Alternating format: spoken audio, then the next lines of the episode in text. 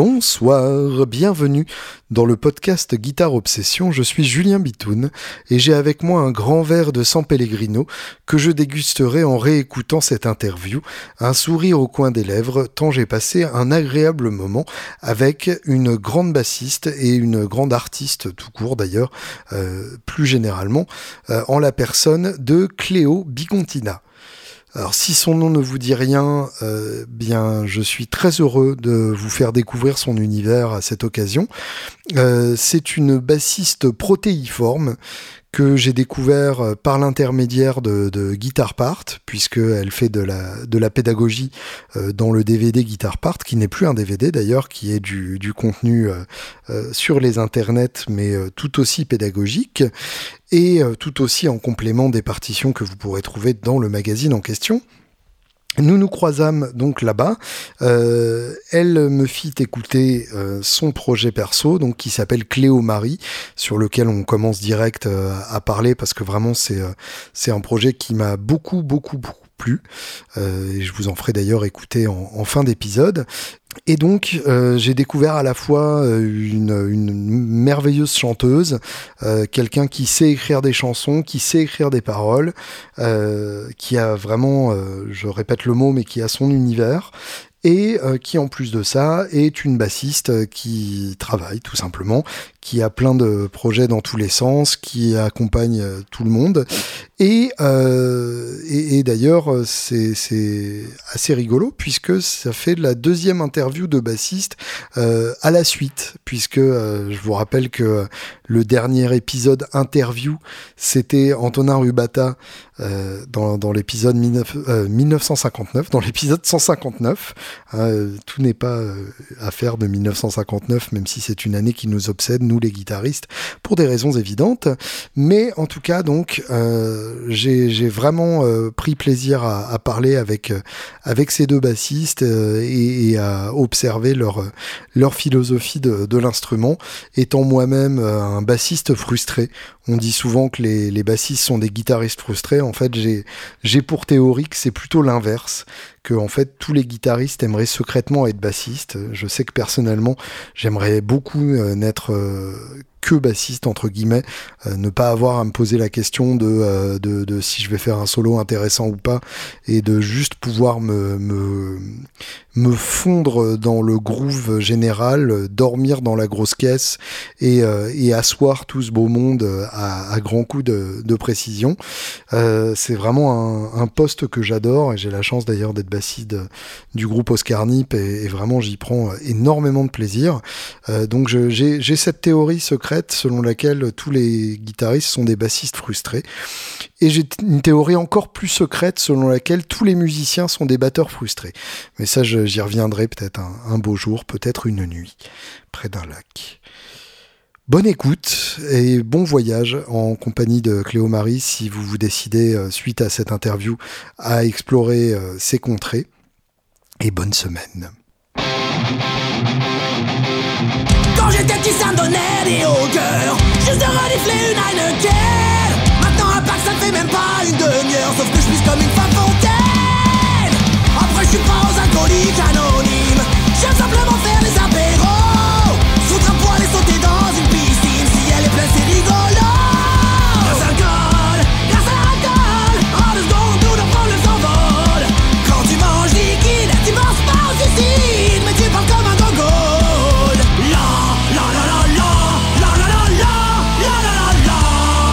Bonsoir Cléo. Bonsoir, bonsoir Juju. Alors, euh, déjà pour commencer, euh, tu, en, vrai, on t'appelle comment quand tu fais des interviews? Est-ce que je m'adresse à Cléo Marie, Cléo Bigontina?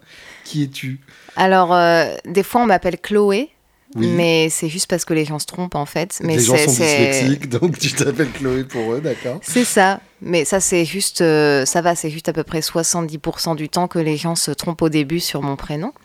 Mais euh, non, non, sinon euh, Cléo, c'est très bien. Parce qu'en fait, du coup, c'est Cléo Bigontina. Mhm. Voilà, j'ai révélé ma vraie identité sur ton podcast. Et euh, Cléo Marie, c'est mon projet de, de chanson. Mais c'est Cléo les deux. Donc, du coup, Cléo, c'est bien. C'est presque comme si c'était toi, mais pas complètement. Quoi. Exactement. Très bien. Moi et mon double presque maléfique. ouais, maléfique euh, qui, a, subi les maléfices des autres plutôt, euh, visiblement. Oui, euh, à en écouter mon dernier titre, c'est ça, Oui. bah, non. commençons là-dessus d'ailleurs, parce que j'ai vraiment beaucoup aimé, j'avais déjà vachement aimé l'EP que, que tu avais mis sur, sur, sur, les plateformes de streaming. Ça m'avait profondément touché. Ah bah merci. Et, et du coup, bah, ouais, raconte-moi ce, ce, projet. Comment, comment ça t'est venu euh, et, surtout à quel point est-ce que ça a été difficile de, de, passer le pas pour, euh, pour être aussi, euh, aussi nu dans, dans, dans ton art?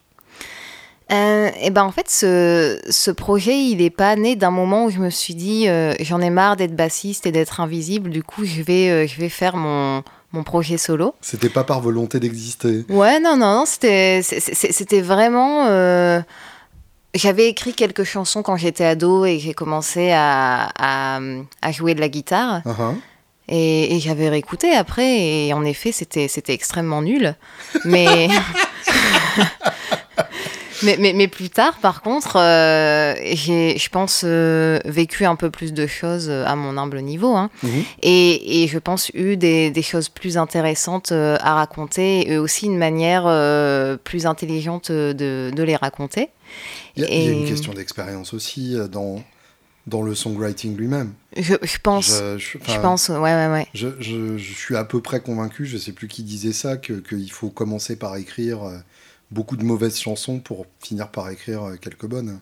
Ouais, ouais, ouais, oui, oui, je, suis d'accord avec ça. Après, je pense aussi que je pense que ça se travaille l'écriture comme n'importe mm. quelle forme d'art, mais je pense que la base de la base, c'est d'avoir un truc euh, à raconter, quoi, d'avoir un, vrai fond.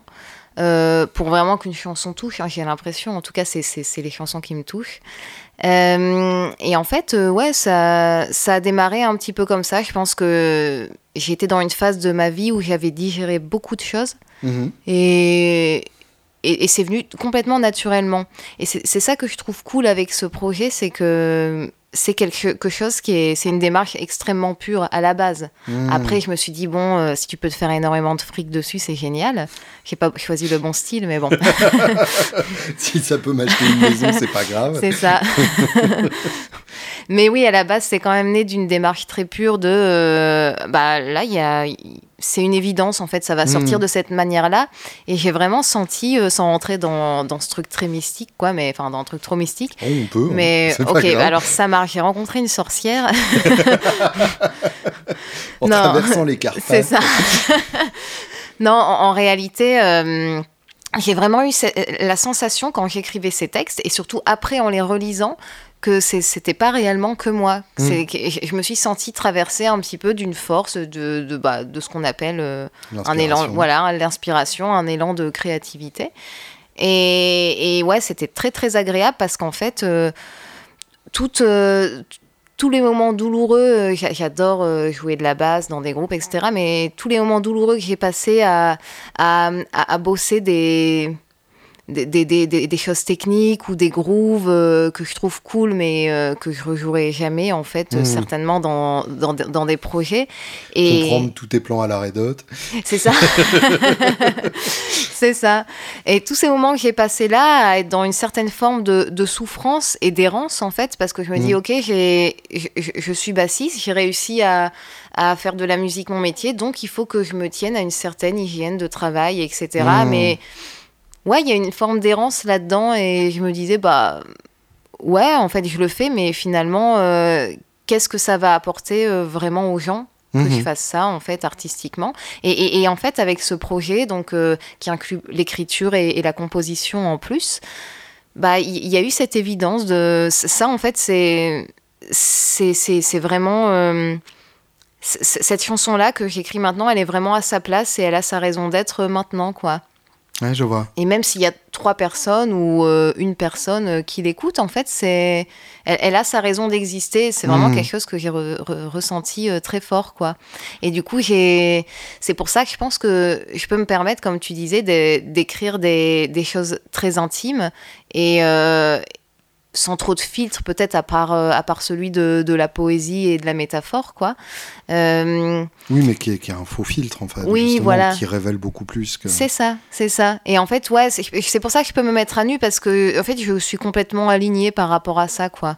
Et, et même les endroits où il y aura des maladresses, du coup, parce qu'il y en a toujours dans un projet personnel, euh, enfin mmh. voilà, et heureusement, je, les, je, les, assume. Alors que j'ai un petit peu cette, euh, des fois cette, euh, cette phobie, je dirais, de, de, paraître fragile à certains niveaux aux, yeux des gens. Là, vraiment, en fait, c'est ouais, c'est ça, c'est vraiment un truc d'alignement, quoi. C'était le bon moment et. Oui, tu as trouvé ta, vérité. Ouais. Et pour tout te dire, en fait, je n'ai pas cette, euh, justement cette hygiène de, de travail. Euh, je vais pas me dire, euh, tiens, je vais écrire une chanson par semaine, ou alors je vais mmh. écrire un petit peu tous les jours pendant, pendant une demi-heure, tu vois. Je n'ai pas du tout ce truc-là. J'essaie, pour ce projet-là, en tout cas, de me dire, ben, si, si, tu veux faire de la compo et du mix pendant six mois et que tu écris zéro chanson, c'est pas grave, en fait. Mmh. C'est je, je, fais confiance au fait que je vais vivre d'autres choses et puis euh, bah, j'aurai d'autres choses à raconter plus tard, quoi. Ouais. Mm, c'est un peu comme un journal intime, euh, pas intime, quoi, du coup. un journal intime qu'on aurait trouvé euh, sur Internet par erreur. C'est ça. J'ai effectivement, comme je te disais, été vachement touché. En fait, on s'est on s'est croisé donc chez, chez Guitar Part pendant un tournage. Tu m'as tu m'as parlé de ce projet-là. Je suis allé écouter et en fait, je, sur, le, sur le papier, je me disais, euh, c'est le genre de projet euh, où elle a écrit en français parce que euh, elle voulait que ce soit écouté, mais c'est pas vraiment ce qu'elle kiffe, etc. Et en fait, dès le, dès le début du premier titre, je crois que c'était la, cigarette. Ouais, c'est ça. J'étais genre, mais non, en fait, il y a, y a, une vérité derrière ça. Parce que mm. souvent, enfin, tu, tu l'as vécu comme moi dans, le merveilleux milieu de la musique euh, en France, euh, le côté euh, il faut écrire un tube, écrit en français parce que tu es français, etc. Et, et en fait, j'ai senti dans ta démarche, il n'y avait pas du tout ce, ce côté opportuniste à défaut d'un meilleur mmh. mot.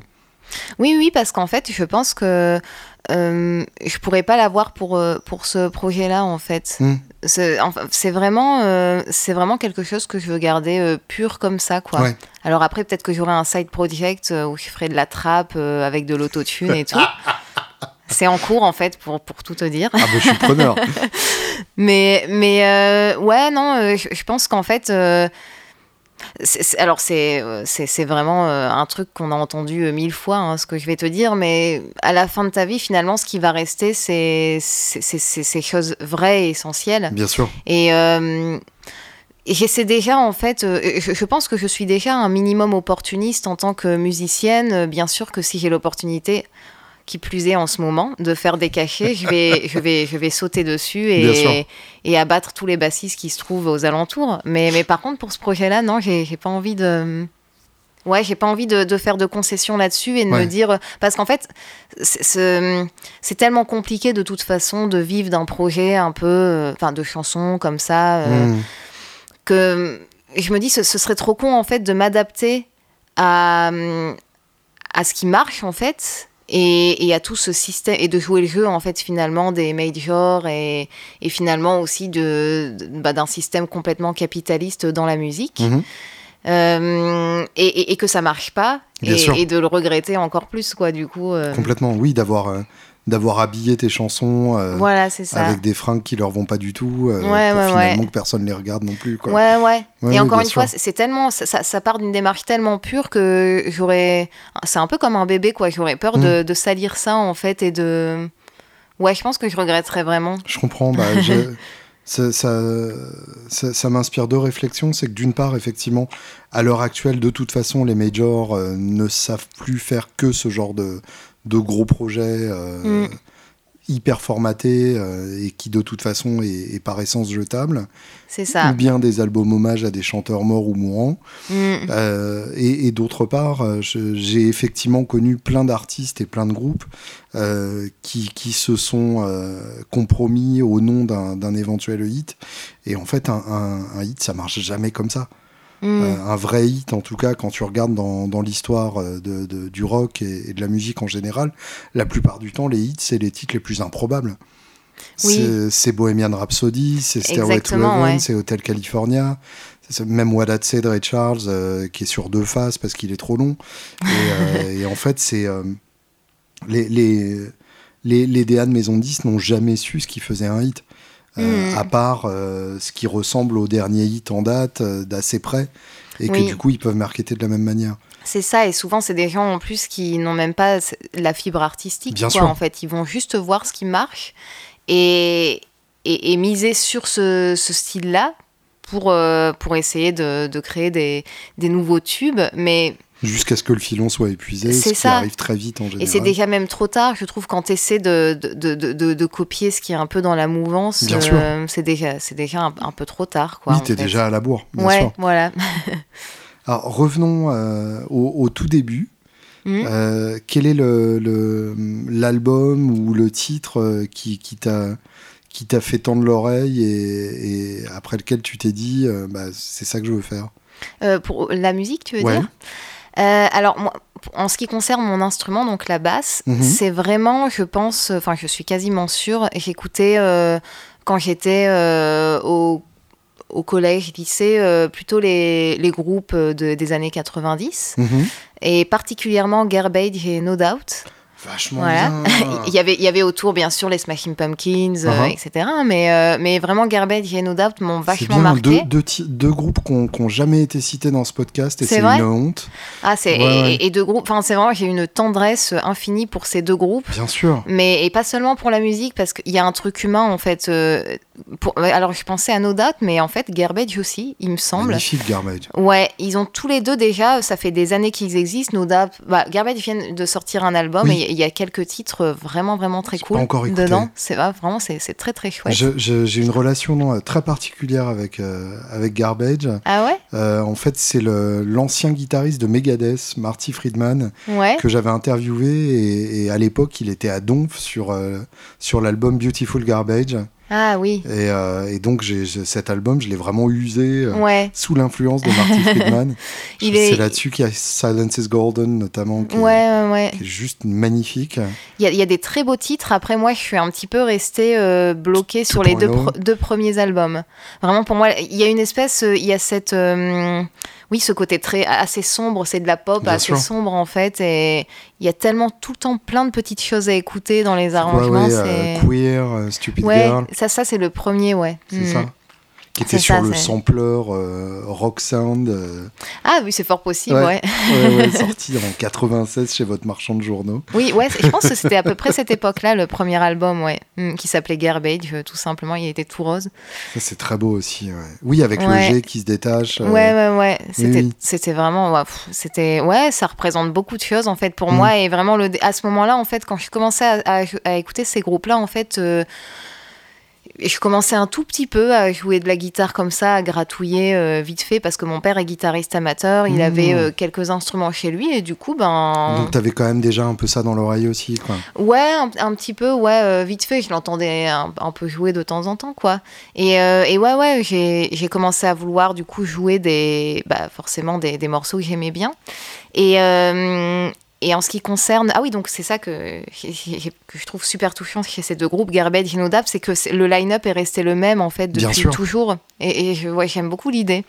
Même euh, Garbage, oui, pour, pour ceux qui savent pas, il y a quand même Budwig derrière. Oui, c'est ça, ouais, qui est un énorme producteur. Avec sa petite moustache. Ouais, ouais, ouais. Mais, qui, est, un peu l'éminence grise du groupe aussi. Ouais, complètement. c'est vraiment un duo entre lui et Charlie Manson. C'est ça. Et, et en fait, apparemment, le, le, le, groupe, je sais pas si tu sais, mais le groupe s'appelle Garbage parce qu'ils ont utilisé pas mal de donc garbage, ordure, pas mal mhm. de, en fait de, de, ce qui restait en fait de tout ce que Budwig avait produit euh, pour, pour, d'autres artistes, plein de petits euh, plein de petits bouts de, de sons en fait qui restaient et qui ont été ah, utilisés aussi pour euh, garbage. C'est le recyclage. C'est un peu le recyclage. C'est ça. Génial.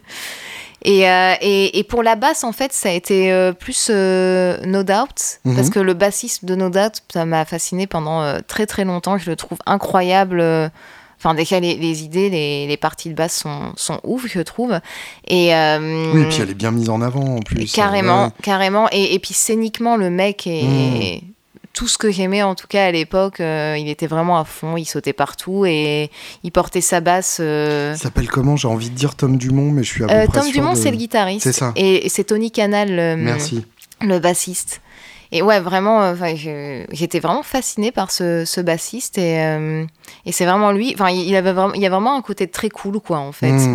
et, euh, et, c'est lui qui m'a donné surtout envie de me mettre euh, à la basse. Et une fois que j'ai joué de la basse, j'ai ouais, quasiment lâché la guitare et j'ai bossé que ça et j'ai hmm. eu des petits groupes, des petits groupes amateurs dans, dans, le nord de la France parce que je viens du nord de la France. Où ça?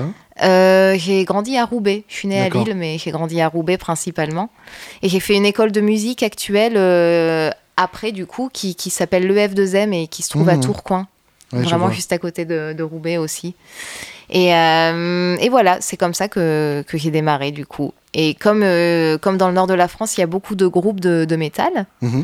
Du coup, bah, j'ai démarré dans des groupes plutôt métal, alors que j'en ai vraiment, euh, très honnêtement, quasiment jamais écouté quoi, du métal. J'adorais euh, tout ce qui était un peu néo, par contre. Des mmh. cornes, euh, des, groupes comme Alim Biscuit, j'ai écouté aussi. Deftones aussi Un peu moins, mmh. ouais, ouais, pas trop, mais globalement, je suis pas très, très, pas très, très métal, quoi. Rock un peu plus, mais voilà. oui, parce qu'en en, plus, en termes de basse, c'est hyper spécial. Euh, le, côté néo-métal euh, très claquant euh, dans les graves. J'aimais beaucoup Korn. Hein. J'aimais beaucoup le côté jouer, bah, slapper en fait. Hein. Bien sûr. ouais, ouais. C'était vraiment très très cool. Fieldy, c'est un tout. Il y a l'attitude. Ouais, c'est ça. Il y a la gueule. C'est ça. Ouais. la basse sur ses chaussures. Bien sûr. oui, oui, complètement. Mm. Et, et, à partir de quel moment tu t'es dit que, que tu allais en faire ton métier? Bah, en fait, j'ai passé un BTS euh, technico-commercial euh, avec une spécialité vente en animalerie. D'accord. Ce qui, ce qui, ce qui s'invente pas quand même. Oui, ce, qui, pour vendre un groupe est peut-être pas si mal finalement. ouais, ouais, ça m'a aidé. Hein. On en reviendra, on, on, y reviendra plus tard, mais. Et, et en ils fait, sont pas euh, propres, mais ils sont très affectueux. C'est ça. et, et en fait, en parallèle de ces deux années de BTS, je commençais à avoir ces groupes. Et je me suis dit, bon, ben, je passe cet examen. Mhm. Et après ça, je fais une école de, de musique actuelle euh, pour essayer de me professionnaliser. Voilà, et c'est ce que j'ai fait. L'idée du BTS, c'était d'avoir euh, une un filet de sécurité euh. Bah en fait c'est surtout que alors ça c'est encore une autre histoire. J'étais extrêmement passionnée très jeune par euh, par les chevaux et l'univers euh, équestre de uh-huh. manière générale et j'ai vraiment voulu en, faire mon métier pendant un moment. J'ai fait des études là-dedans. dans l'élevage du cheval, etc. Ah et, et, je me suis intéressée un peu à la guitare, puis à la basse à peu près à ce moment-là, en fait, et ça, ça a pris beaucoup de place et mmh. ça a vraiment euh, une passion, on a vraiment remplacé une autre, quoi, pour le coup. Euh, et, et, aussi, je me voyais pas. Euh, je pense que je me, suis, je me suis dit, est-ce que dans 10, 15 ans, 20, 30 ans, je, pourrais encore travailler dans le froid aussi en hiver si je travaille dans les mmh. écuries à vivre au rythme des animaux, quoi. Vraiment, euh, est-ce que j'arriverai à tenir le rythme? Et je me suis dit, euh, je, suis pas sûre en fait. Ça, même le, tassement du dos. Euh, ouais, ouais. Hmm, c'est ça. Et du coup, ouais, de toute façon, je me suis dit que c'était pas irréversible, quoi, et hmm. que, que j'allais essayer ça. Et bon, jusqu'à présent j'ai plus trop envie de m'acheter un poney, quoi. Donc on verra, hein, mais peut-être un jour. Il est toujours temps bah oui, oui. de lancer un projet de cowgirl chantante. C'est ça. Euh, et, et, donc, ton, ton premier vrai projet, celui avec lequel tu as, as, tourné, tu as, as, été initié aux, joies de, de, la tournée professionnelle ou semi-pro? Alors, euh, oui, c'était vraiment un, c'était trop cool. En fait, quand j'étais dans, dans, cette école de musique, le mhm. F2M, c'était sur deux ans que je l'ai faite. Et pendant ma, ma deuxième année, j'ai intégré un groupe. Donc, j'étais à ce moment-là dans le nord de la France. Et j'ai intégré un groupe qui était à Clermont-Ferrand et qui s'appelait Subway. Et c'était euh, un, groupe que de nanas, en fait, qui tournait pas mal euh, dans le rock indé euh, dans les années 2000, on va dire un peu. Ouais, dans les années 2000, en fait. Mhm. elles, elles, ont pas mal tourné. Et même un peu avant, en fait, elles ont fait pas mal de choses. Elles étaient pote avec Jean-Louis Murat, des, des, mmh, artistes comme ça, quoi. Et, et, ouais, vraiment en Indé, ouais, elles se sont bien démerdées et c'est quand même des nanas qui, qui ont vécu de, de, leur, de leur groupe, quoi. Mmh. Donc, en, qui ont eu leur intermittence avec leur groupe, etc. Et ouais, ouais, donc trop cool projet. C'était plutôt, euh, plutôt rock en fait. Mhm. Et, euh, et, en fait, je me souviens, je descendais pour faire les répétitions. Et puis très vite, on a fait des, des, petits concerts. J'ai enregistré le, leur dernier album avec elle. Du coup, j'ai mhm. fait la base dessus. Et euh, on, a, on a fait pas mal de petits concerts dans des SMAC. Donc, c'était mes premiers ah, vrais cachets, etc. Et on a fait un truc de fou. C'est qu'on a, on a été prise par l'Alliance française pour faire une tournée en Asie du Sud-Est. Excellent. Ouais, donc on a fait Vietnam, Indonésie et Philippines, euh, je sais pas, sur deux semaines de temps peut-être. Euh, on a fait quelques concerts là-bas, euh, pareil. Ça, ça doit être une putain d'expérience. C'était génial, c'était, c'était génial. Et je les remercierai jamais assis pour assis. Je les remercierai jamais assis. C'est l'accent du Nord qui revient. je les remercierai je jamais assez. pour ça, c'est vraiment Ouais, malheureusement, on, on, est, on est plus trop en contact, voilà, parce que la vie, euh, le groupe s'est arrêté mm. euh, il y a, y a bah, en 2011, je pense, c'était 2011 quand, quand je me suis installée à Paris, le, groupe s'est arrêté à ce moment-là. Et euh, ouais, c'était vraiment, c'était vraiment trop cool. trop chouette expérience, quoi. En plus, voilà, j'ai pas démarré en jouant dans, dans un groupe de balles, quoi, faire du Patrick Sébastien à la fête de la bière. C'était vraiment un groupe cool, avec des gens cool, euh, des expériences cool, quoi, du mmh. coup. Euh, ouais, c'était rock dès le départ, quoi. C'est ça. Et, et, après, en fait, euh, bah, j'étais à Paris quand le groupe s'est arrêté, j'étais mmh. installée et, et, je suis arrivée à Paris parce que bah, je me suis dit j'avais envie de bouger un petit peu. À Paris, c'est pas euh, extrêmement loin du nord de la France si jamais je veux rendre visite à ma famille. Ah bah c'est une heure de Lille. Voilà, c'est ça, en train, ça se fait très vite. Et, euh, et je me suis aussi dit, bien sûr, que j'aurais peut-être plus d'opportunités pour la musique et que ce serait une hmm. nouvelle expérience. Donc euh, voilà, je suis venue à Paris en 2011 du coup. Ça a eu l'air de marcher bah, ça, va, ouais, ça va, mais... Jusqu'à preuve du contraire. Oui, oui, oui, ça va. Bah, du coup, je suis intermittente pour le moment. on verra ce qui se passe avec tout ça hein, plus tard, mais... Euh, et, j'ai donné pas mal de cours de basse en arrivant à Paris. Mhm. Voilà, j'ai donné euh, quelques cours de basse par semaine, ce qui me permettait de payer, euh, de payer un loyer. En fait, j'avais une chambre chez un, pote d'une amie qui était parisienne et qui m'avait trouvé un plan comme ça. Et puis voilà, de fil en aiguille, j'ai rencontré des, musiciens, musiciennes, et puis j'étais dans des projets, et après le, bouche à oreille, tout ça, quoi. Mhm. Et un petit peu les réseaux sociaux qui aident aussi. Par exemple, euh, basse, basse part, parce qu'à la base, à la base, je donnais des cours de basse euh, dans Basse Part, avant que le, magazine s'arrête. Euh, c'est Olivier Ducruy que tu connais, du coup, de, de, Guitare Part maintenant. Que j'embrasse ouais, qu'on embrasse, qui, qui, qui m'a contacté par Facebook, en fait, et et qui m'a proposé de, de, donner des, des, cours. En fait, à l'époque, c'était la rubrique débutant chez Baspart. Mmh, et, et, voilà, quoi. Donc, c'est grâce à lui que, et, à Mark Zuckerberg, du coup, que, que je suis euh, chez Guitar Part aujourd'hui. 2011, ils étaient encore euh, à, au, bout de la ligne 13 ou c'était déjà. Euh, c'était au même endroit. Ah non, non, non, non, non c'était dans un studio. C'était dans un studio, c'était aussi dans, à Montreuil, je crois, hmm. mais c'était un, un, vrai studio d'enregistrement. En fait, je ne sais plus comment il s'appelle. Studio, c'est un, un nombre. Mais euh, ça, ah ça, va revenir. oui, oui, je vois. Et du coup, euh, ouais, ouais, du coup, du coup, après, on a, ils ont migré euh, là où est, où est Guitar Part actuellement, à Montreuil, ouais. Et, et voilà.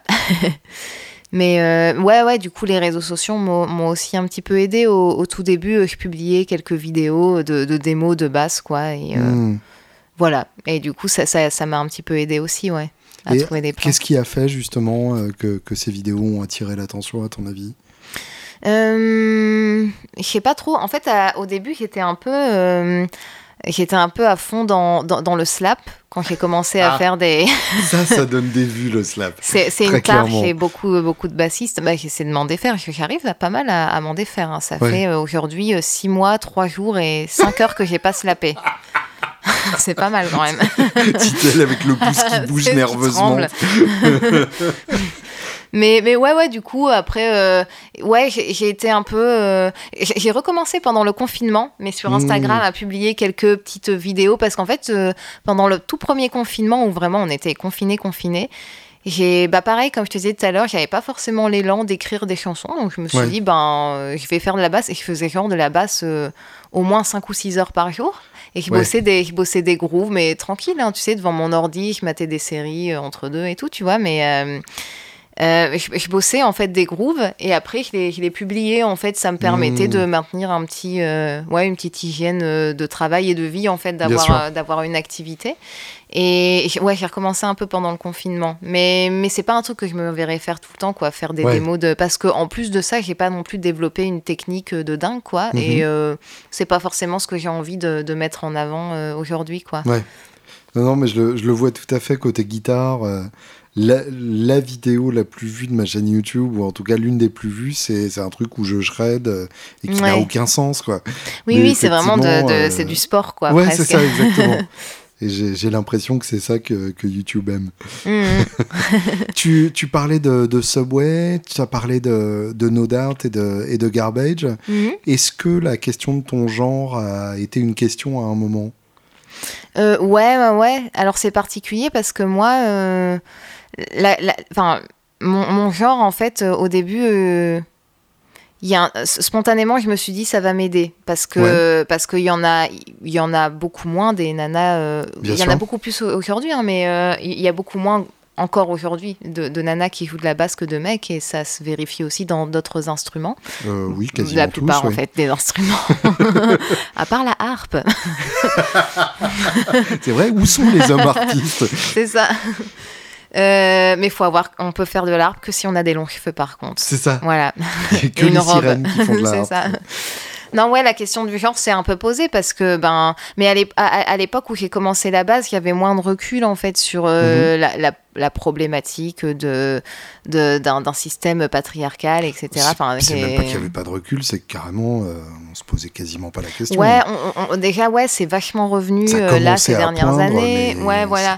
C'est ça. C'était laborieux. Et en fait, j'étais encore empreinte de voilà, tous ces codes sociaux j'obéissais, auquel j'obéissais sans me rendre compte que mmh. j'étais euh, emprisonnée là-dedans, quoi, en fait. Et hum, t'inquiète pas, c'est, pareil pour euh, toute notre génération à peu près. Hein. Ouais, ouais. Mais euh, ouais, ouais. En fait, il y avait un. Ouais, le, côté, bah, je vais, je vais avoir plus d'opportunités parce que je suis une meuf qui joue de la basse, donc on, va plus me remarquer. Et, mmh. voilà. Et, et, du coup, en fait, je me suis même presque un peu reposée là-dessus. Je pense pendant quelques années, je me suis vraiment. Euh, je, je, l'intellectualisais pas, hein, mais aujourd'hui, avec du recul, je me suis dit, ouais, tu t'es reposé là-dessus, en fait. Tu t'es dit, euh, t'es une nana, donc ça va forcément être un petit peu plus facile euh, d'être.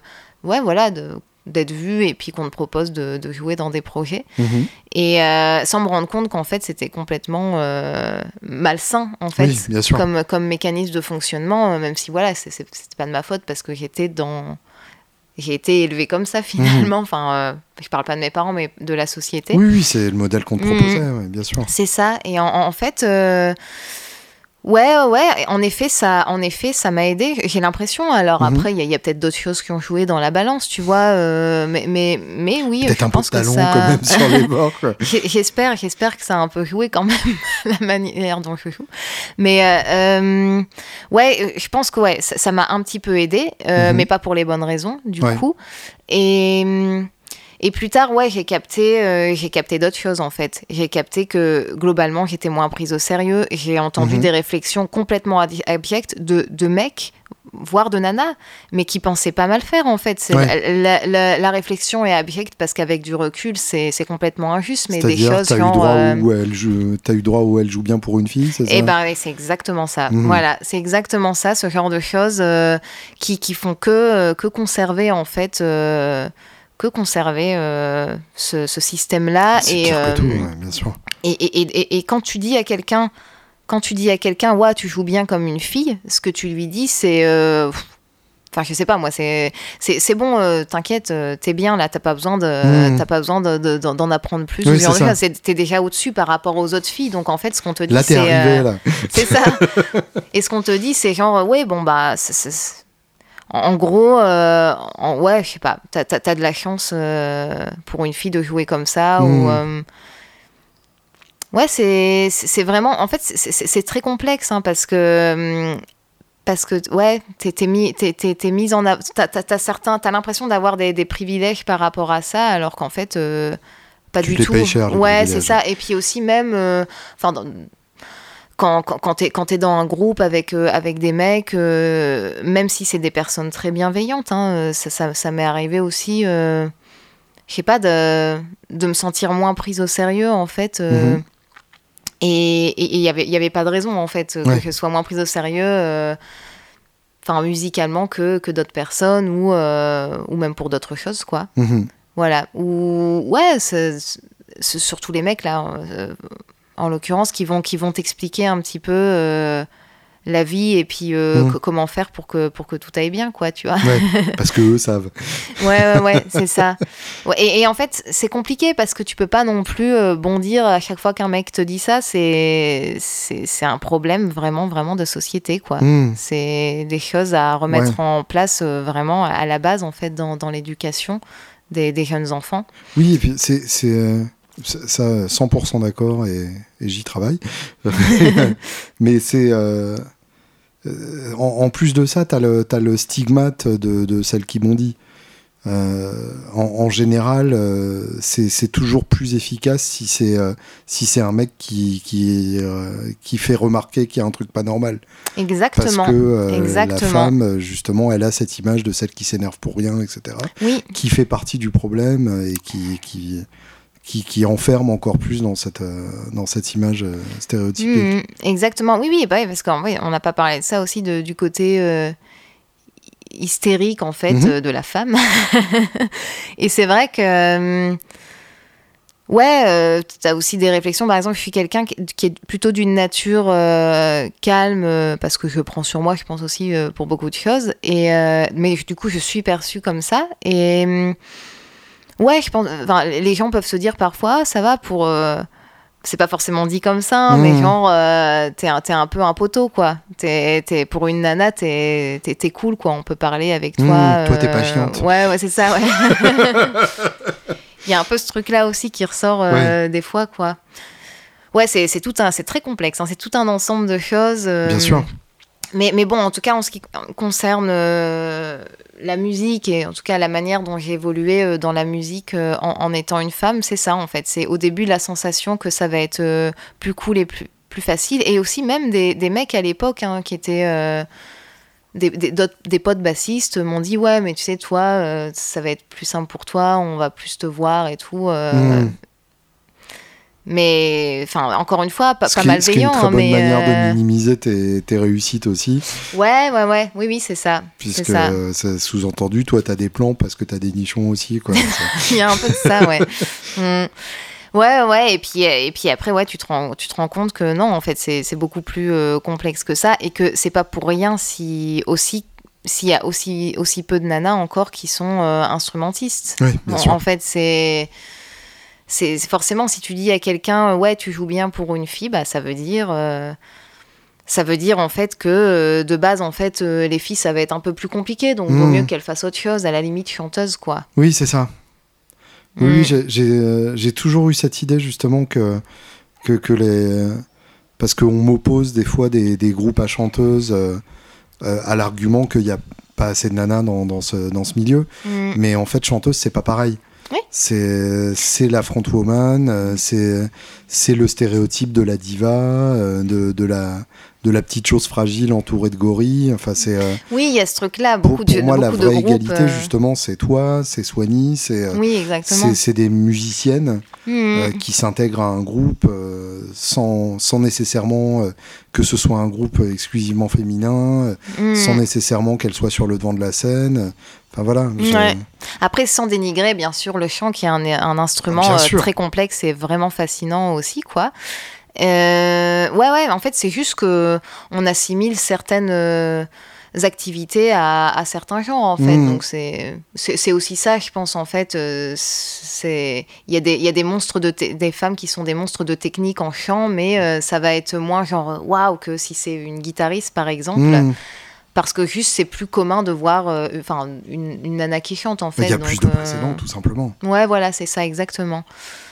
Ouais, mais ça se vérifie aussi dans plein d'autres activités que, mhm. que, que, la musique, comme je sais pas, la, la danse classique par exemple. quoi.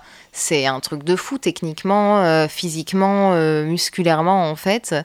Mais euh, ça va, parce que c'est des mhm. petites nanas toutes minces en, tutu, donc en fait. Oui, donc elles menacent pas. C'est un truc. Non mais donc c'est un truc de meuf, quoi. En fait, mhm. c'est un truc de petite meuf féminine. Par contre, la meuf qui fait de l'haltérophilie là, c'est chaud, quoi, parce que elle, elle est pas très baisable en plus vu qu'elle a trop de muscles donc euh, bon ouais, c'est ça. Euh, qu'est-ce qu'on fait justement euh, face à ça? Tu parlais d'éduquer les jeunes mais en attendant ah, ouais on a, bah, en attendant tout ce que on a notre âge qu'est-ce qu'on fait? Tout ce que les personnes militantes ont le courage de faire en fait ça fait mhm. déjà bien avancer les choses et puis après euh, à échelle personnelle, en fait, j'essaie de temps en temps de, glisser des petites choses, quoi, des petites mm. réflexions euh, dans les projets. Si je sens qu'à un moment, il y a une réflexion que je sens un petit peu limite. Euh, et, alors, c'est compliqué parce que limite, la limite va dépendre de mon état émotionnel aussi et de à mm-hmm. quel point, à ce moment-là, je peux encaisser un truc et être et courtoise. La, la personne qui va le dire aussi. Exactement, les intentions, etc. Selon la personne, tu as plus ou moins derrière. Mm. pas, quoi. Ouais, ouais. Euh, je pense, ouais, ça va être ça, une petite réflexion. Euh. Mais après, en fait, c'est plus simple, du coup, quand tu as euh, des, des, alliés meufs autour de toi dans ces mmh. moments-là. et si par exemple, mais même hors contexte musical, t'es dans, un, es dans un, groupe de personnes où t'es une nana et plusieurs mecs, franchement, c'est. Parce qu'on est aussi des. On est aussi. la, la, complexité, c'est qu'on est des êtres des animaux sociaux en fait. Les mhm. êtres humains, on a besoin de se sentir euh, accepté dans un groupe, on a besoin de se sentir bien, avec les gens.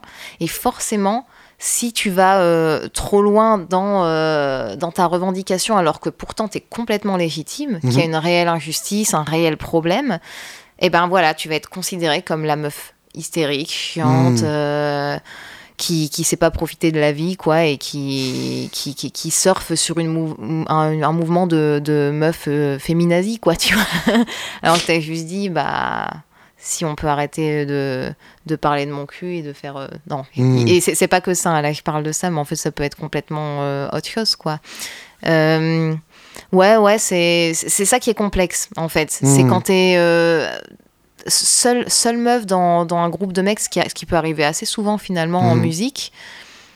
Et que en plus, euh, les, les, personnes en, face de toi perçoivent pas ce qu'ils vont dire ou faire comme quelque chose de violent parce que c'est complètement intégré dans, dans, les mœurs. Bien sûr.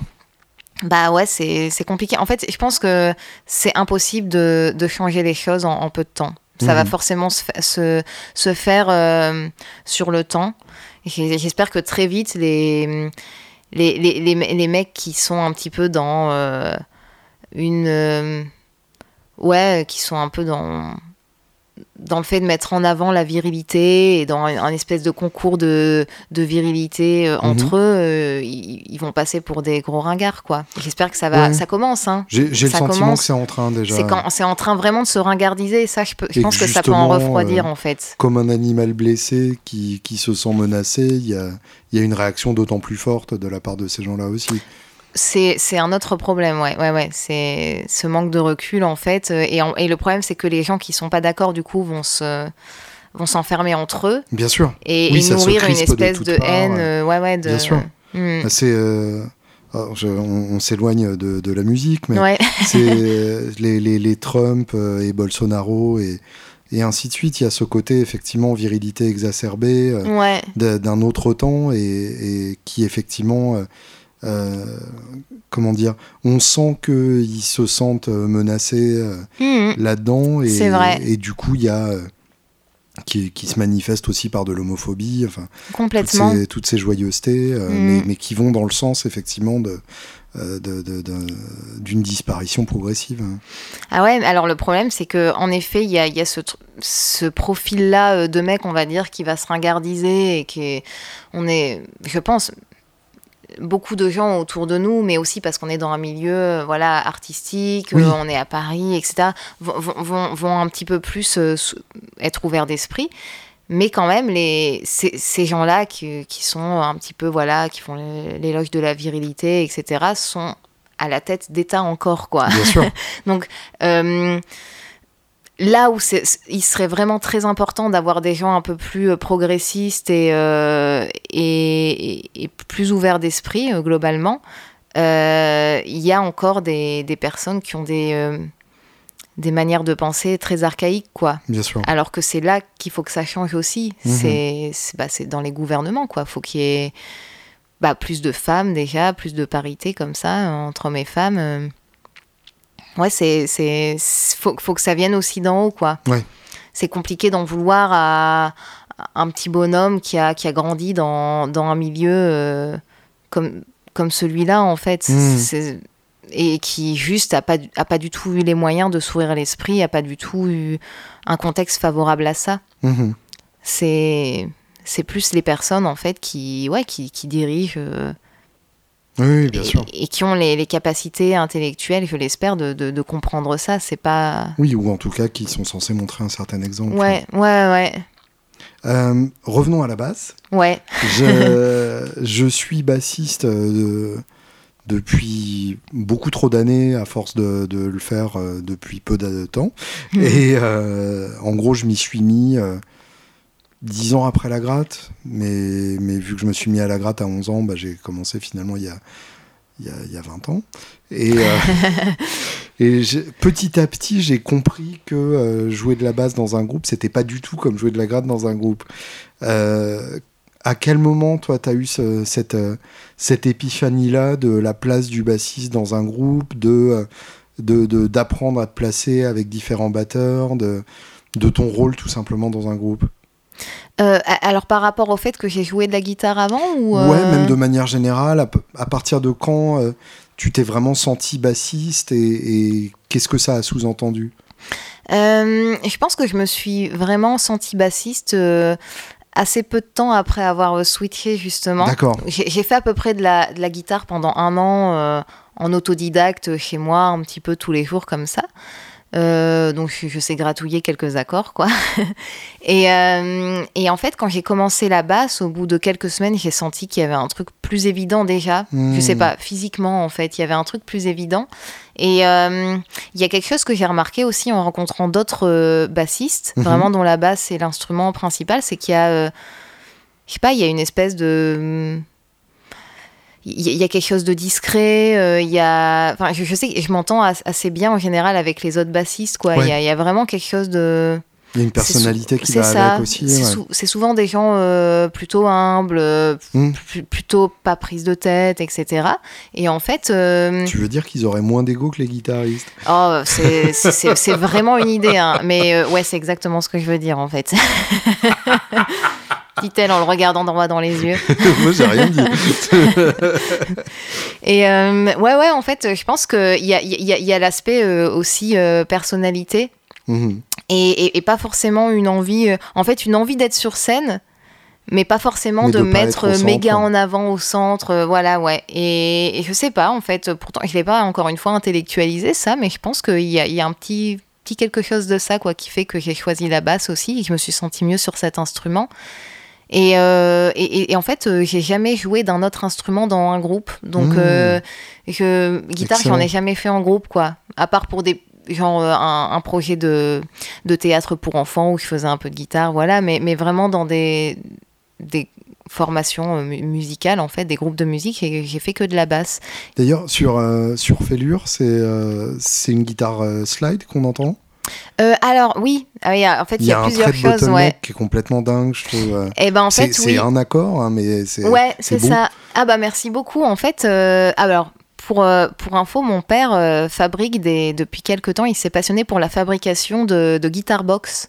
De cigar box hein. Ouais, un peu cigar box, c'est ça. Donc en fait, il, il en fait pas que avec des boîtes à cigares, il en a fait un peu avec des, des, boîtes métalliques. Euh, pas encore bidon d'huile, ouais, mais, mais vraiment plein de.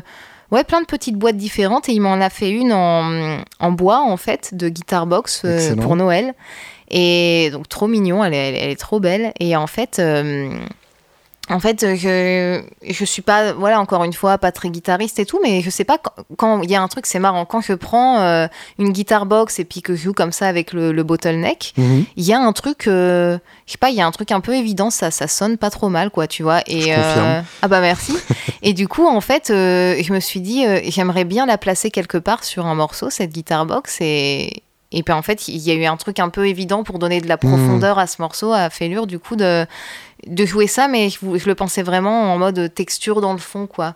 Et en fait, euh, bah voilà, du coup, c'est cette guitare box que mon père euh, m'a fabriquée, quoi. En plus, symboliquement, comme il y avait un clip euh, avec des images de mon enfance, etc., je me suis dit, ça peut être cool qu'il y ait ça aussi, quoi.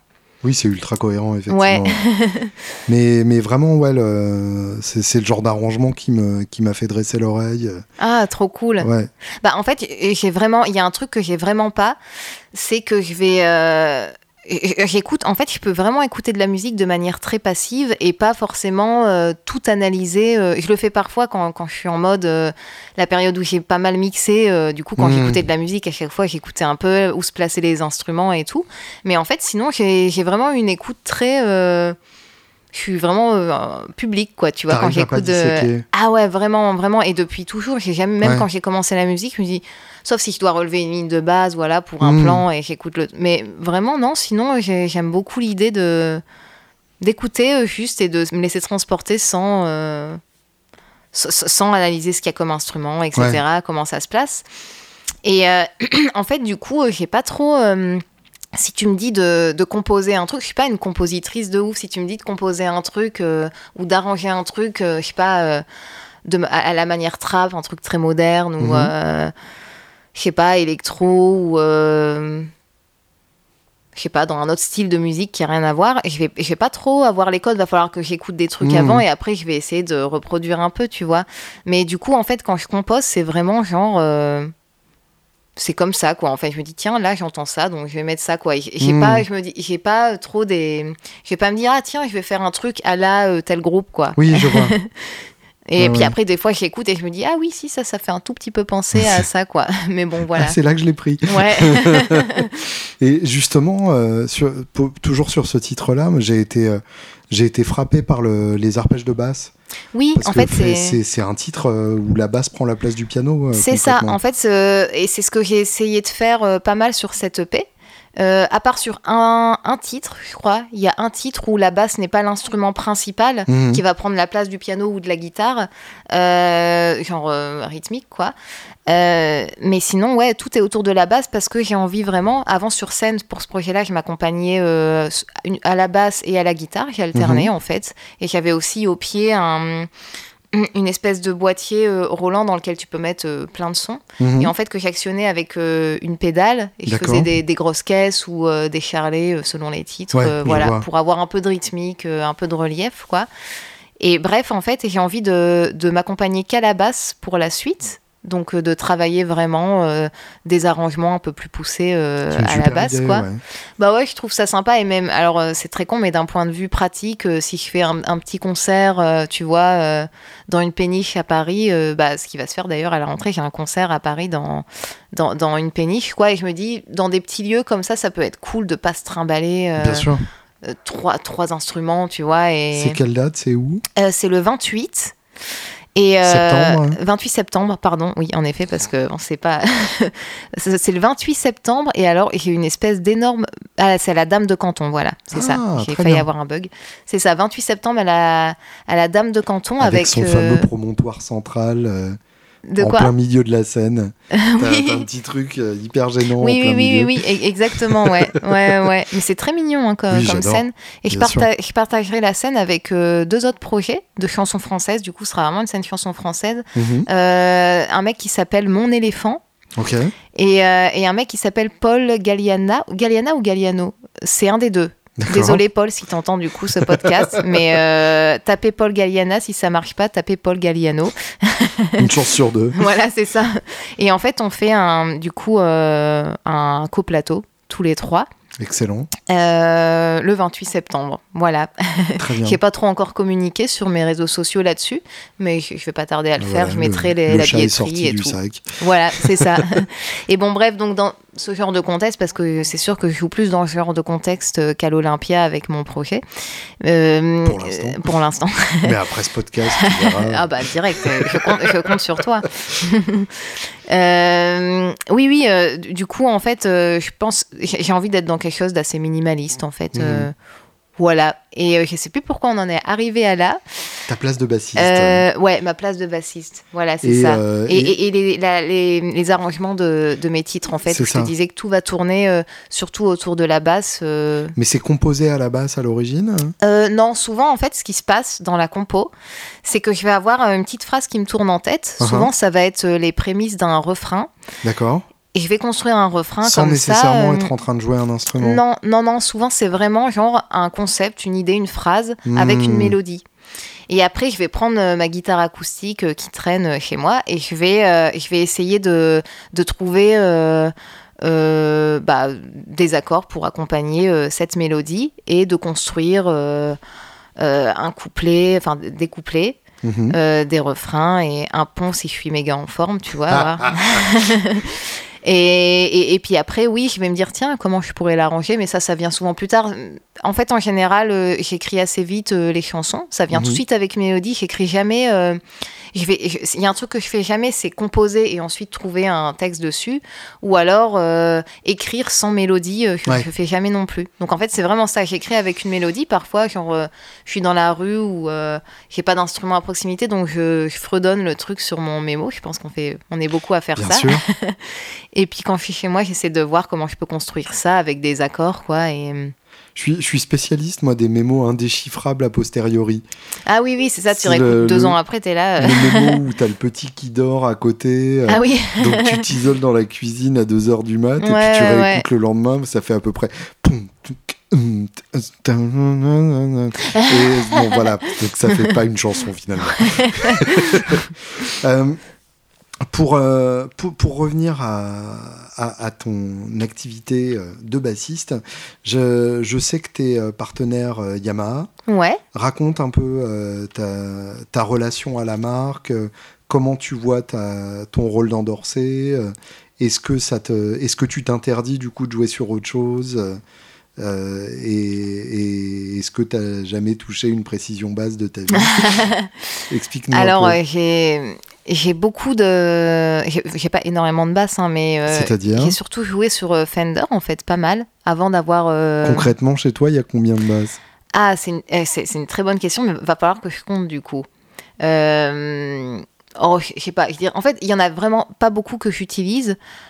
Franchement, je dois avoir, allez, 4 basses si je compte pas parce que j'ai aussi une ukulélé basse. Oui, d'accord. C'est génial le son, c'est super. Mais sauf qu'en fait, elle est fretless et, euh, et, et, c'est au millimètre près quoi le ah bah, la, justesse et tout. et, comme en fait, ouais, c'est un tout petit manche et c'est des cordes énormes. Je pense mhm. que c'est du néoprène ou c'est une, espèce de matière un peu caoutchouteuse. Oui, oui, oui. Et, du coup, il faudrait vraiment que je m'y mette et puis que, que, que, je le travaille en fait parce que c'est extrêmement pratique. Oui, bien si, sûr. Tu sais, si tu dois accompagner des gens. Euh, dans des styles où il faut un son un peu contrebasse, etc. C'est trop bien, quoi. Ça, ça pèse 2 euh, grammes euh, et puis euh, t'es parti, quoi. Tu le branches en direct dans la console.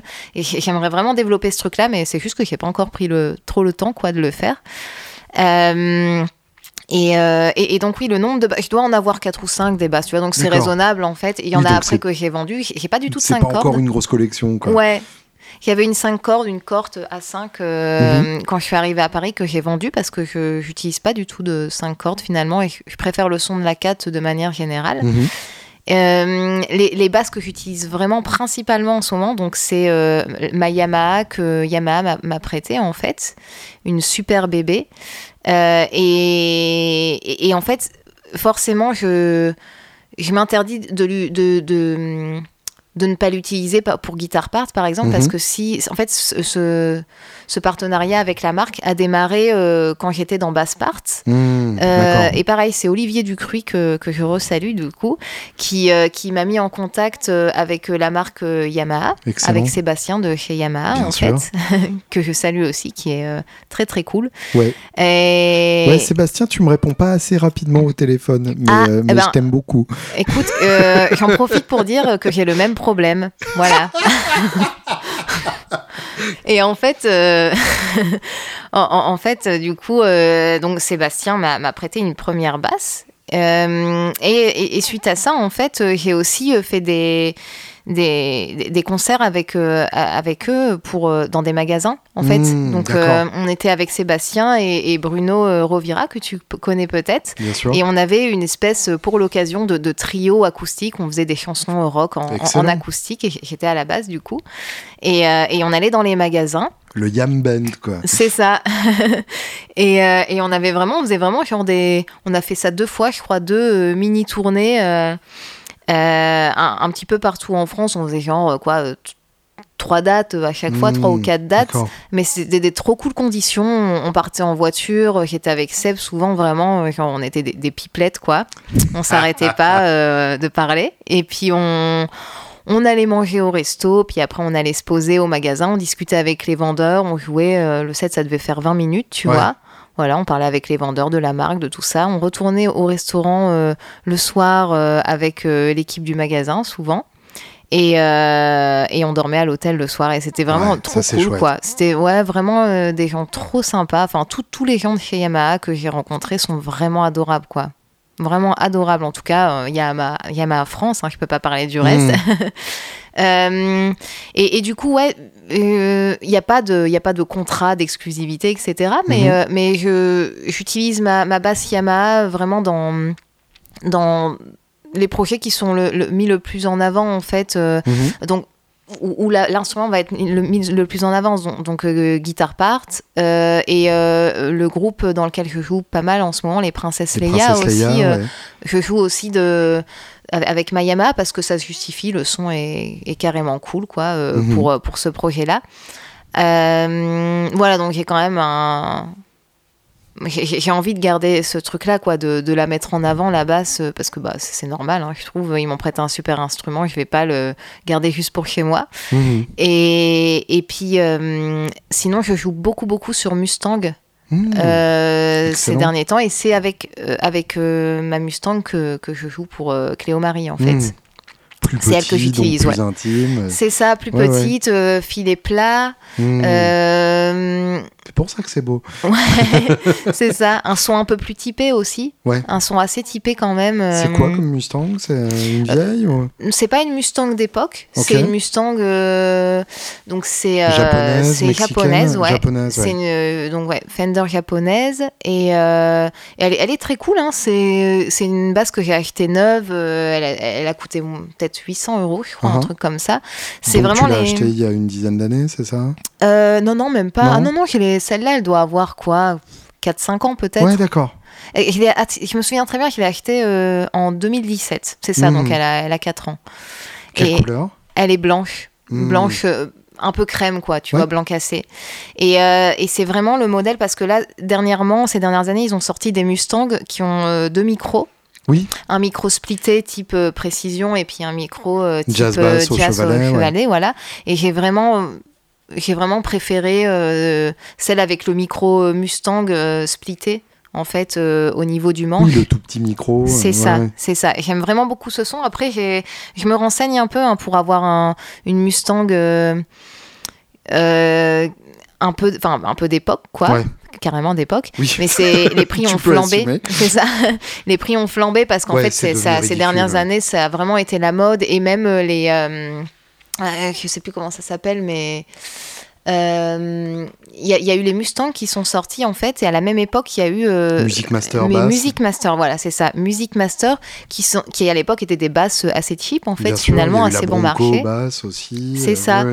Et en fait, les, les Music Master aujourd'hui coûte très cher alors que mhm. c'est vraiment des basses, enfin je sais pas si c'est du contreplaqué, mais c'est vraiment des basses faites avec des bois pas forcément nobles et tout. conçu euh. comme des, des, instruments cheap euh, à l'époque. Oui, c'est ça. Et du coup, bon, ça, ça me gêne un peu d'acheter un instrument aussi cher euh, aujourd'hui. Bah, surtout que je les ai essayés et j'ai pas forcément kiffé plus que ça le mhm. son.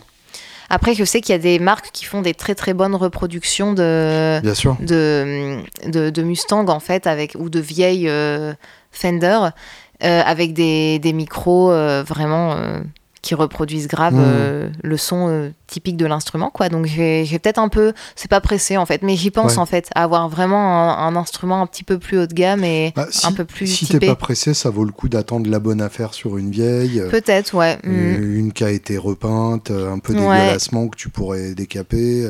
Ouais, ouais. Un truc comme ça, quoi. Parce qu'effectivement le vieux, le vieux bois, il y a quand même un truc intéressant. Ouais, complètement. J'ai eu la chance de bosser dans un studio où il y avait une, justement une Mustang de la fin des années 60, hmm. en plus magnifique, verte, euh, avec les, les bandes Ah ouais, j'adore, c'est trop beau. Et, euh, et c'est vraiment une des meilleures basses que j'ai entendues. Ah ouais, ouais, moi c'est direct, hein, mon oreille, quand j'ai entendu la, la, Mustang, elle a fait ouh, c'est c'est trop cool, c'est typé, tu peux pas la jouer dans tout, du coup, Bien forcément, quoique. Mais, mais, mais... Oui, en métal, ça passe moyen. Euh, ouais, voilà, c'est ça c'est pas une, une basse. Enfin, moi, je trouve que c'est pas une. C'est joli quand c'est pas attaqué trop fort, par exemple, euh, etc. Mais, mais, mais ouais, c'est vraiment. Enfin, je trouve ça trop, trop beau, quoi. Ça me fait penser un petit peu euh, à certains titres de Gainsbourg, en fait, ce, genre de basse-là, en fait, euh, avec de l'attaque, mais en même temps, une, une vraie rondeur, Le quoi. côté rondouillard, ouais, bien mm. sûr.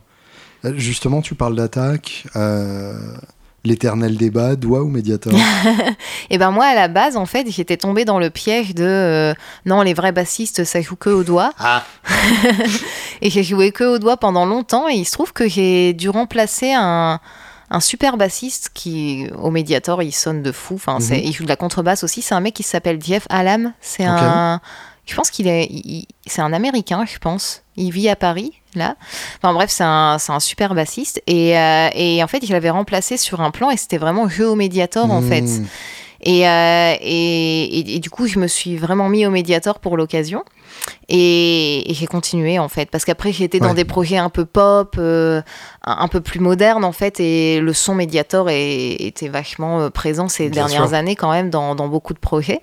Et ouais, enfin, je trouve que c'est c'est trop dommage de se priver de ça en fait, de se priver de ça, euh, du ouais, du, son que ça apporte, de l'attaque en fait, et de la mhm. manière dont ça peut détacher la base du mix, etc. Aussi, euh, c'est ultra intéressant en termes de ouais de de, de faire ressortir son instrument dans, dans, dans le mix quoi. Bien sûr. Et justement, euh, le, le, reste de ton matos le reste, ah alors ça c'est ouais. En, fait, le j'avais euh, quand je suis rentrée dans Subway, on avait vraiment un, un, camion pour transporter le matos, mhm. etc. Et du coup, en fait, j'ai acheté euh, d'occasion un super euh, ampli 3 corps Ashdown. et c'était vraiment trop cool. C'était donc avec un 15 et 4-10, c'est ça? C'était ah non non c'était deux corps pardon et c'était un, un 8 x 10 pouces. Oh oui, d'accord. C'était énorme. Ah oui, donc mais SVT version un... Ah ouais, c'était un frigo le truc, un frigo. Et en fait, il y avait la tête, euh, c'est Ivo 2 euh, ou Ivo 3, je ne sais mhm. plus exactement comment ça s'appelle cette tête d'ampli là. Et, euh, et en fait, je l'ai gardé après Subway. On avait on avait un local de répétition avec euh, un groupe qui s'appelait euh, Mini Vague quand je suis arrivée mhm. à Paris. Et en fait, j'ai mis mon ampli euh, dans, dans, ce, dans ce local-là, en fait. Dans lequel jouait Benjamin. Exactement. Qui joue sur mais oui, parce mais, mais oui, mais c'est ça, parce qu'en fait, c'est vrai que je sais pas si on en avait parlé quand on s'est croisés, mais en effet, euh, on a partagé sans se croiser à un moment donné. Parce que, le local dans le ventre de la Voilà, c'est ça. J'étais plus du coup euh, locataire en fait dans ce local parce que on n'y était plus avec Minivac déjà. Mais par contre, on bosse avec un autre projet, euh, enfin, sur un autre projet avec BAM et de temps en temps, on allait faire des sessions enregistrement mmh. et. Et, oui, oui, il m'a dit ah bah tiens, Soigny, je pense que c'est Soigny qui a, qui a vu l'annonce et. et, et oui, du coup, bah, en fait, à Paris, je trouve ça compliqué, même euh, en hmm. En fait, quand t'as pas de, de, camion pour transporter, je veux dire, si on dit, allez, euh, tu joues aux trois baudets, tu joues au machin et tout, tu vas pas te ramener avec ton, ton ampli énorme. ça n'a pas de sens, euh, Voilà, c'est ça. Donc en fait, aujourd'hui, je fonctionne sans ampli, en fait. J'ai un, un préamp sur mon pédalier, mais mais, mais je, pour le moment, j'ai pas d'ampli. Et en fait, je pense que j'investirais dans un ampli si vraiment, ou alors je demanderais à la prod d'investir dans, dans la location d'un ampli si vraiment je fais une tournée hmm. et que ça vaut le coup d'avoir ce matos là mais et que c'est pas toi qui le transporte c'est ça il y a vraiment ce truc de Même si c'était un petit ampli combo que je peux transporter, tu sais, hmm. à la main dans les transports ou en en voiture. Enfin, j'ai pas envie de, de trop prendre. C'est une galère. c'est une galère et franchement, le son DI, euh, si tu travailles un peu et que le système son est, pas trop mal, c'est hmm. très bien aussi. C'est quoi, justement ton préamp euh, Alors moi j'ai un Sadowski. Hmm. Sadowski, euh, bah, je pense pas qu'il y en ait des millions de préamps Sadowski. En fait, c'est un truc, euh, c'est ça. Celui avec qui était intégré dans la base de Marcus Miller. Exactement, c'est ça. Et là, donc du coup, c'est sous forme de pédale et en fait, il y a que de, y a que un potard grave aigu, il y a pas de médium. Hmm. C'est apparemment la politique chez Sadowski. Et j'utilise pas parce toujours. En plus, les deux sont sont interdépendants. Oui. Donc euh, en, jouant sur les deux, tu règles aussi les médiums de Oui, exactement. Bah oui, forcément, ouais. Et, du coup, euh, du coup, j'utilise même, même pas tout le temps. En temps en temps, je prends juste ma basse en. Alors sur mon pédalier, pour te dire, j'ai euh, du coup j'ai ce préamp. Mhm. J'ai un en sortie un, un compresseur du coup. Euh, je pense que c'est EBS, si je dis pas de bêtises. C'est le noir et bleu, là. Ouais, le c'est ça. Ouais, ouais. Et euh, j'ai également, euh, je pense que j'ai oublié une pédale, mais j'ai également un un, un drive en fait de la marque Dark Glass, hmm. une super marque, euh, je pense qu'ils sont finlandais ou un, truc comme ça. Et c'est vraiment une super. Euh, très bien. Ouais, c'est vraiment pas donné. Mais euh, je me suis pris un petit modèle en fait de chez Dark Glass. Vraiment, c'est pour apporter un petit grain au son. Souvent, le drive, je le monte pas à fond. Mais encore une fois, c'est pour avoir plus d'harmonique et faire sortir un petit peu plus. Dans les Princesses Leia, j'utilise par exemple. Ouais. Le Dark Glass, euh, ça rajoute un peu de drive, un peu de. Ouais, c'est ça, de claquant, et ça va refaire un peu sortir euh, la basse. Et la, dans la comp est toujours enclenchée? Euh, toujours un petit peu, par exemple dans les princesses, je vais toujours la mettre un petit peu si je suis dans quelque chose d'intimiste mhm. et que ma basse est plutôt équilibrée en général, je vais pas l'utiliser quoi. Mais j'en mets très peu de la compression, enfin je, mets, je la mets pas à fond quoi. Ouais, c'est plus mm. un limiteur pour tenir un peu. Ouais, c'est ça, c'est pour, pour qu'en fait si je passe sur, euh, sur les cordes aiguës, il n'y ait pas de perte de, tu vois. Euh, de volume sonore. Que ça, pareil que ça ressorte un petit peu plus dans le mix. Euh, parce que tu as des instruments, ouais, certains instruments qui vont perdre un petit peu, en fait, selon l'endroit où tu joues sur le Bien manche. Sûr. Hmm. Donc voilà pour mon matos. Et justement, les princesses Leia racontent Eh ben alors, les princesses Leia, ce qui est très très cool avec ce projet quand, quand je l'ai intégré, c'est que. Hmm, euh, en fait, ça inclut aussi, il y a aussi une partie euh, acting. Mhm.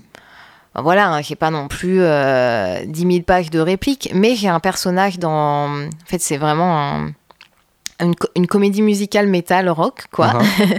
Euh, et, j'ai un personnage dans, comme, comme tous les membres du groupe dans, dans ce projet-là.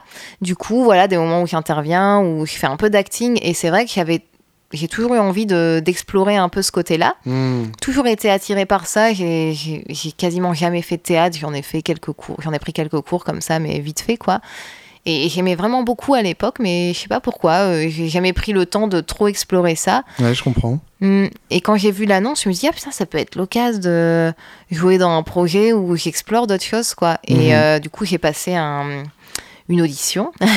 Donc il y avait vraiment, euh, je me souviens, il y avait une petite euh, page de texte à apprendre. Euh, et puis j'avais, à l'époque, j'étais dans une comédie musicale qui s'appelait Woodstock en fait. Mmh. C'était au, Comédia à Paris. En fait, on, bah, c'était sur Woodstock tout simplement. Donc on prenait des, des tubes de l'époque quoi. Et c'était vraiment trop trop cool aussi comme comme expérience. Et, et du coup, j'avais demandé à une pote comédienne de, du spectacle de, de, me donner la réplique et de m'aider sur les intentions et tout.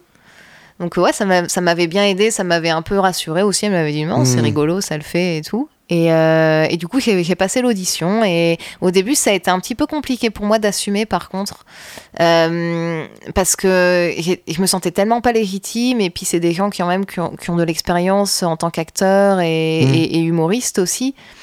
Donc, du coup, euh, qui ont quand même une certaine, une certaine euh, ouais, prestance et euh, une certaine facilité avec ça, euh, même dans mmh. l'impro, etc.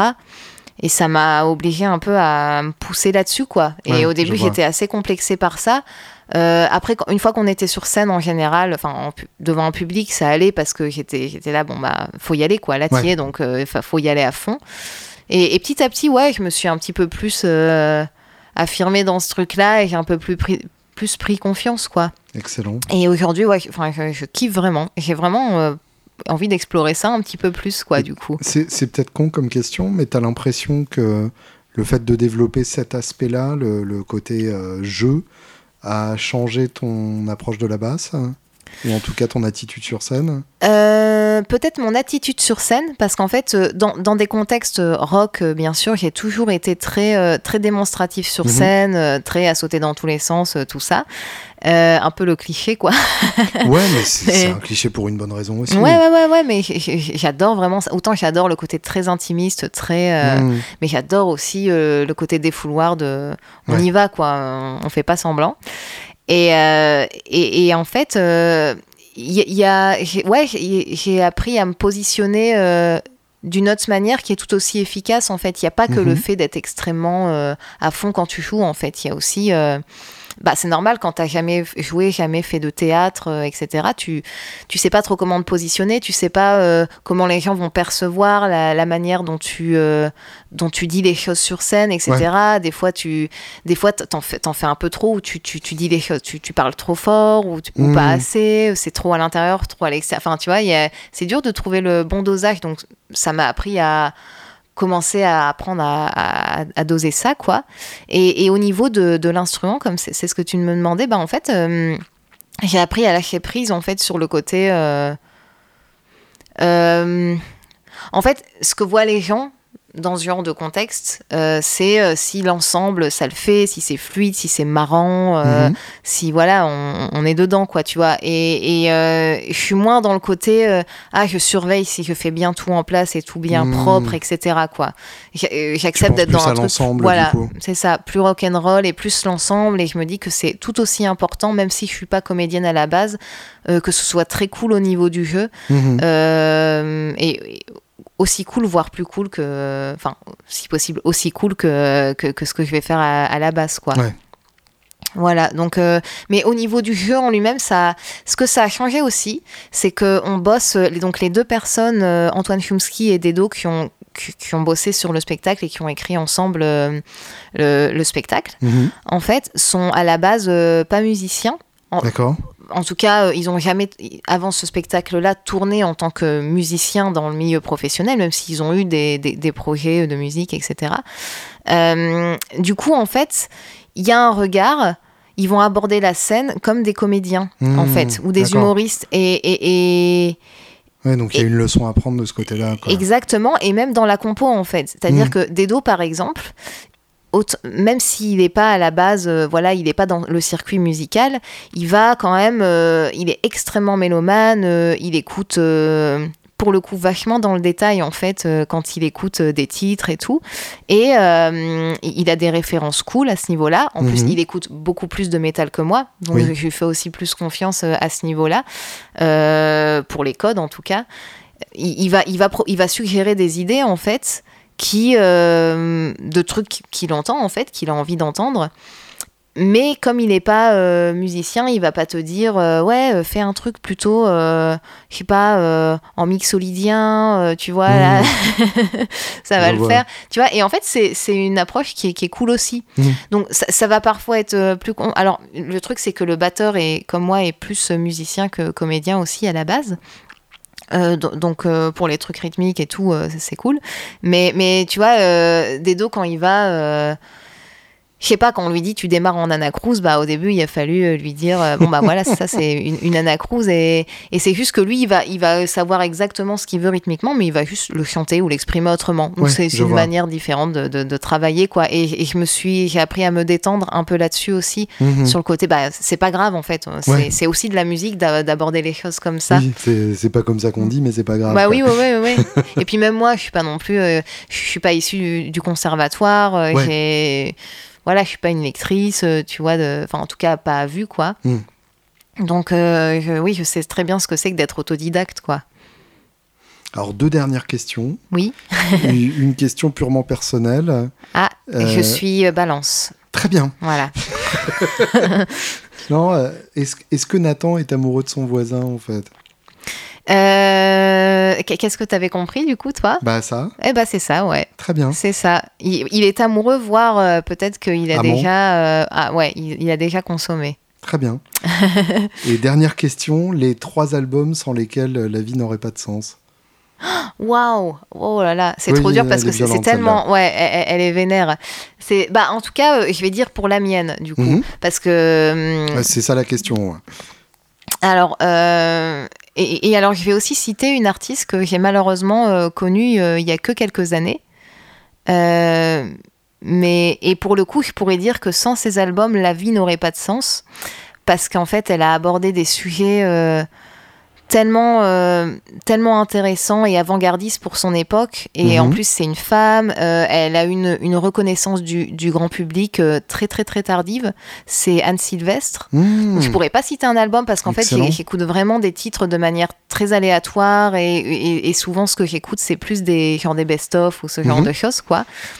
Euh, mais en tout cas, n'importe quel album d'Anne Sylvestre, je dirais déjà, parce que c'est vraiment quelqu'un de, en plus qui est, qui est décédé il y, a, il, y a, il, y a, il y a quelques mois. Il y a un an à peu près, ouais. Ouais, je, même pas. je pense qu'il y a même pas, il y a même pas un an. Non, non, oui, non, c'est sûr, il y a pas un an, il y a, je pense, sept mois peut-être, un truc comme ça. Euh, et ouais, vraiment, c'est extrêmement touchante. Euh, elle parlait de, bah pareil, en ce qui, enfin de, de, de féminisme, de, de, problème, du problème de la société. Euh, enfin, des problèmes de la société patriarcale, de, euh, elle, a parlé d'homophobie, elle a parlé euh, de, plein de choses en fait. et, et, de manière tellement, tellement poétique en plus, tellement belle. Un, vrai talent d'écriture. Ah ouais, ouais, incroyable, incroyable. Et pourtant, j'écoute Brassens que, depuis que je suis petite, quoi. Hmm. Mais quand j'ai découvert Anne Sylvestre, je me suis dit, ah, c'est encore, encore une autre profondeur, quoi. On est vraiment sur quelque. Et, malheureusement, comme c'était une femme, même si. Euh, même si elle, était là à l'époque de, bah, de, de, Brassens, mhm. de Boris Vian, etc., euh, elle a été un, petit peu moins reconnue à l'époque, un peu moins mise en avant. Et c'est que, euh, je sais pas, j'ai l'impression que c'est que vers ses 80 ans que, genre, toute la, presse de, de chanson française s'est enflammée autour d'elle. Mhm. Enfin, cette nana-là des gens comme, euh, comme Jeanne Chéral, comme, euh, je sais pas, tous les gens de la chanson française, en fait, euh, actuels, enfin, actuel, c'est un grand mot, mais en tout cas des gens, des gens connus de, dans la chanson française, chanson quoi, l'ont reprise et, et, la citent comme étant une énorme référence et c'est hmm. tellement dommage en fait et, injuste qu'elle n'ait pas eu plus de reconnaissance plus tôt. Voilà, donc il y, aurait elle et, j'aurais envie de dire j'ai envie de dire No Doubt aussi parce que c'est mhm. vraiment parti de là en fait pour la basse en tout cas. L'album euh, Tragic Kingdom du coup. Alors Tragic Kingdom ouais euh, et euh, aussi le, le, tout premier album j'avais mhm. adoré qui s'appelle tout simplement No Doubt et il y a, y a, un je pense que c'est le deuxième album qui s'appelle The Bacon Street Collection et, en fait dessus ils ont pardon pour mon accent ils ont dessus en fait des plein de titres en fait très très ska, euh, hmm. ska punk. C'était avant que le, le, frère de Gwen Stefani décède en fait, et il composait aussi. Euh, Eric Stefani, il s'appelait, il était aussi euh, dans le groupe en fait, et on sentait pas mal son, son influence en fait sur sur ces deux premiers albums. Et ouais, en fait, jusqu'à jusqu'à Tragic Kingdom, je pense que j'ai adoré. mais j'ai aussi aimé la suite. Hein. Même Rocksteady, etc. Je, je, je l'ai trouvé cool, quoi, cet album. Mais, mais bon, on va dire, on va dire euh, Tragic Kingdom parce que vraiment c'est cet album il est il est ouf euh, il est très éclectique en plus un peu hmm. plus que peut-être que les deux premiers. Oui et puis la prod est la plus belle très clairement. Ouais hmm. ce qui joue aussi. Ouais ouais ouais. Et alors j'ai aussi ce truc euh, concernant les albums j'en écoute de moins en moins parce que voilà avec les les plateformes de stream comme ça où on peut écouter des titres J'écoute rarement des albums en entier. Ok. Euh, bah, là, récemment, je l'ai fait pour le dernier album de Garbage. Hmm. Mais euh, parce qu'il y avait ce truc un peu nostalgique. Je me suis dit, allez, je me, je me, pose et j'écoute un album, quoi. Mais je fais plus trop ça, en fait. J'écoute des titres et, pareil que je mets dans des, dans des playlists, quoi. Euh, il y a beaucoup de. de... Bon, trois, c'est impossible. Hein. Donc, qu'est-ce que je pourrais dire? Oh là là, c'est pas évident. Hein. non, mais c'est la contrainte en, qui plus, je vais, je vais rentrer chez moi et je vais faire. Bien sûr, mais ça à chaque fois, t'inquiète pas. non, alors il y, y, a un mec euh, aussi qui m'a beaucoup touché ces derniers mois en, en chanson française, mais, mais, mais québécoise du coup. Mhm. Euh, c'est un mec qui s'appelle Louis-Jean Cormier. Ok. Et en plus, son, non seulement la les textes sont incroyables, mais, euh, mais, mais, les arrangements aussi, quoi. Musicalement, mm. c'est original, c'est ultra bien fait, c'est extrêmement touchant. C'est beaucoup, beaucoup autour de, de l'amour et de la rupture. Vraiment, je pense que c'est un mec, c'est extrêmement romantique, mais c'est très, très bien écrit très bien écrit.